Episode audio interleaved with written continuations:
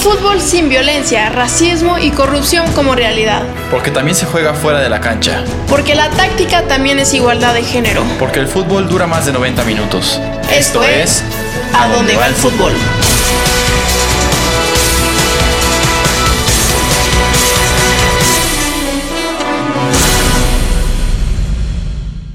Hola, hola, ¿qué tal querida audiencia? ¿Cómo han estado? ¿Nos extrañaron? Porque nosotros sí, y mucho.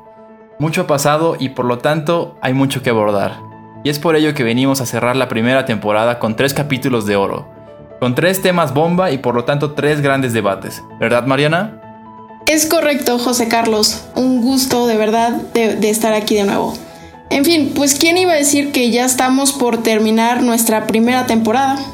Como lo dijo José Carlos, los temas de los siguientes capítulos son temas que tocan muchas aristas, que tocan intereses, pero que nos permitirán tener una perspectiva más aguda de a dónde va el fútbol y de lo que implica el mundo del fútbol. En ese sentido, les invitamos también a que nos dejen sus comentarios y opiniones al respecto. Ahora bien, el tema de hoy es un tema mayoritariamente silenciado que se habla muy por debajo sin tomar conciencia de lo que implica dicha cuestión. En efecto, Mariana, hoy tenemos que hablar de un tema tabú en todo el sentido de la palabra. El racismo en el fútbol. Sí, este capítulo tenía que llegar y qué bueno que fue más temprano que tarde. Lamentablemente, y lo digo desde el fondo de mi corazón, es algo que me entristece mucho, porque ha venido acompañando al fútbol casi desde sus inicios pero se ha acentuado cada vez más en, fechas recientes. Y esto es, en mi opinión, por lo permisible que están estos actos. No hay sanciones ejemplares, no hay transparencia en los casos, y cuando hemos oído que se abran carpetas de investigación serias en la FIFA o bien en la justicia local de cada país por estos temas. Muy pocas veces, José Carlos. Por ejemplo, en diciembre del año pasado fue la primera vez que la Fiscalía de Delitos de Odio de Barcelona interpuso una queja en contra de los aficionados que gritaron insultos racistas a un jugador durante un partido. Ya con más detalle, esto sucedió durante el partido del Athletic contra el Español. De hecho, igual como dato curioso, el único partido suspendido por insultos en España ha sido uno de la segunda división, el Rayo Albacete, en diciembre del 2019, cuando justamente el árbitro López Toca decidió que ya no se tenía que jugar la segunda parte en Vallecas, dado los cánticos de puto nazi al jugador ucraniano Roman Sosulia, así se llama.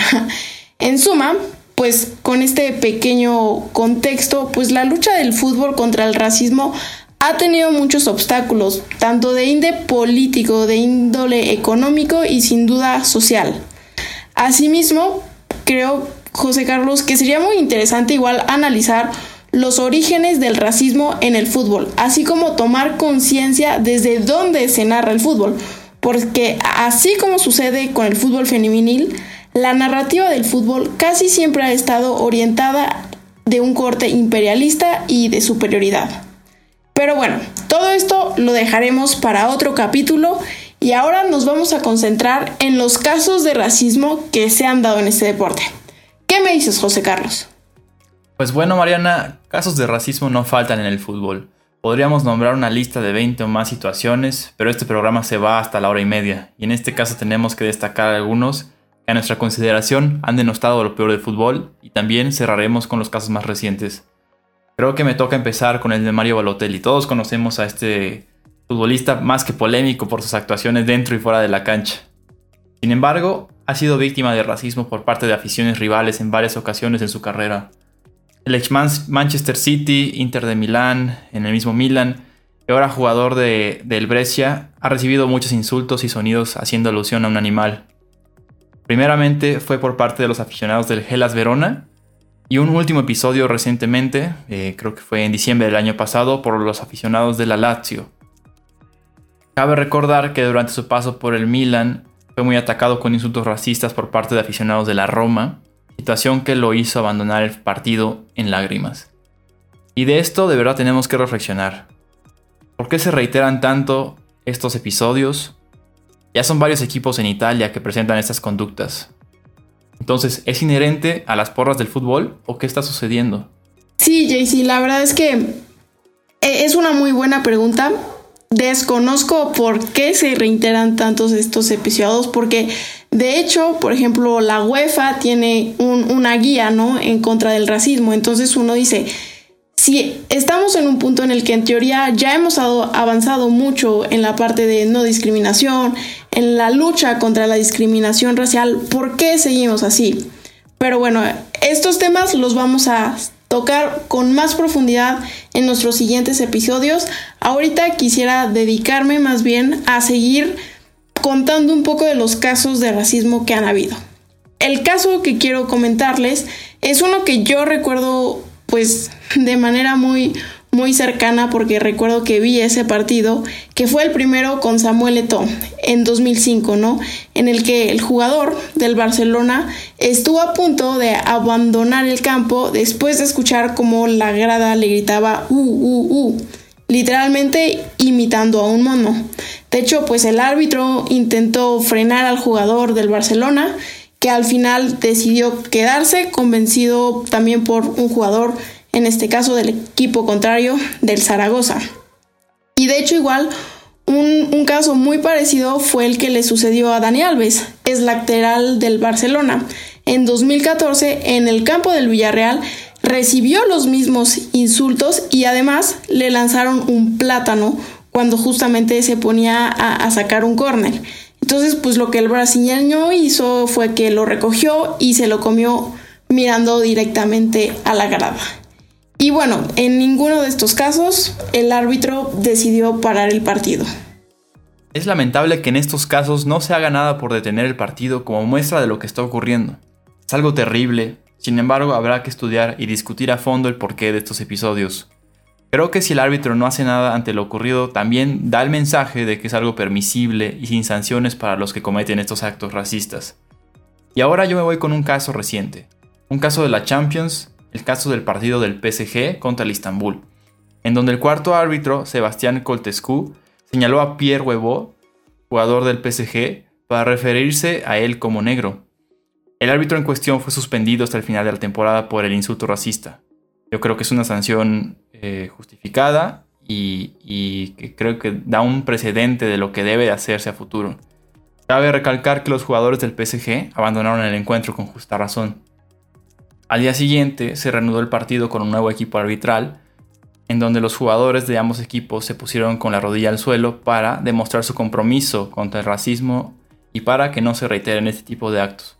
Digo, aclarar que el PSG ganó 5-1, pero lo importante es que se llegó a una solución consensada y sobre todo se llegó a una sanción ejemplar. Claro, y, este caso que comentas ejemplifica que los casos de racismo no van solo en dirección de aficionado a jugadores, sino que también suceden en la cancha. Y en este caso fue de cuarto árbitro a jugador. A continuación, igual les compartiré una situación que sucedió de jugador a jugador. Sí, me refiero a lo sucedido en el partido de Liverpool contra el Manchester United en 2011. En este partido, Luis Suárez fue acusado de pronunciar insultos racistas a Patrice Evra. Según denunció Evra, el uruguayo le insultó de forma racista al menos 10 veces. Aquí, dicha situación sí se llevó a una audiencia y Luis Suárez fue sancionado con 8 partidos y una multa de 48 mil euros. En fin, estos son solo cuatro casos de los muchos que han habido. Y aquí también es importante analizar no solo por qué sucede, sino ver qué hacen realmente las autoridades. En fin, ¿qué consideras que podemos rescatar de todo esto, José Carlos? Pues quiero cerrar con unas palabras, unos puntos fuertes y polémicos de nuestro fútbol. Porque esto se extiende hasta las canchas llaneras, desde donde nosotros empezamos a jugar, a los futbolistas en formación, para los futbolistas que actualmente juegan y para los aficionados por igual. No tenemos que llegar a denigrar a alguien por su apariencia. Digo, será válido juzgar el juego del contrario, pero nunca ligar la apariencia, nacionalidad, género, preferencias ni religión con algo negativo y menos con un fútbol sin cabida en un equipo. Totalmente, José Carlos. Y además, como lo hemos venido tocando a lo largo de nuestra primera temporada, la base de fútbol es el respeto, es la igualdad y la no discriminación. El tema del racismo, por ejemplo el tema de género, nos demuestran que queda todavía mucho por hacer. Y sin duda, el primer paso consiste en concientizar de qué manera se rigen estas relaciones y desde dónde se habla. Partiendo de ahí y haciendo visible lo invisible, creo que iremos por muy buen camino. En fin, hay mucho que decir de esto, José Carlos, pero como lo hemos dicho, sin duda tendremos otro capítulo para profundizar y seguir hablando de esto. De antemano, muchas gracias por escucharnos. Claramente tenemos que profundizar este tema en algún otro episodio y sobre todo con invitados. Eh, también reitero el agradecimiento y tendremos dos capítulos más para cerrar con broche de oro esta primera temporada y sobre todo un invitado muy especial. Hasta la próxima. Y esto fue un episodio más de A dónde va el fútbol. Les recordamos que pueden encontrarnos en Spotify poniendo solamente A dónde va el fútbol sin acento. Asimismo, no se olviden de seguirnos en nuestras redes sociales a través de las siguientes cuentas. Instagram, arroba a dónde va el fútbol. En Facebook, a dónde va el fútbol y Twitter a donde guion bajo va el foot. Su participación es muy importante para nosotros. Muchas gracias y hasta la próxima.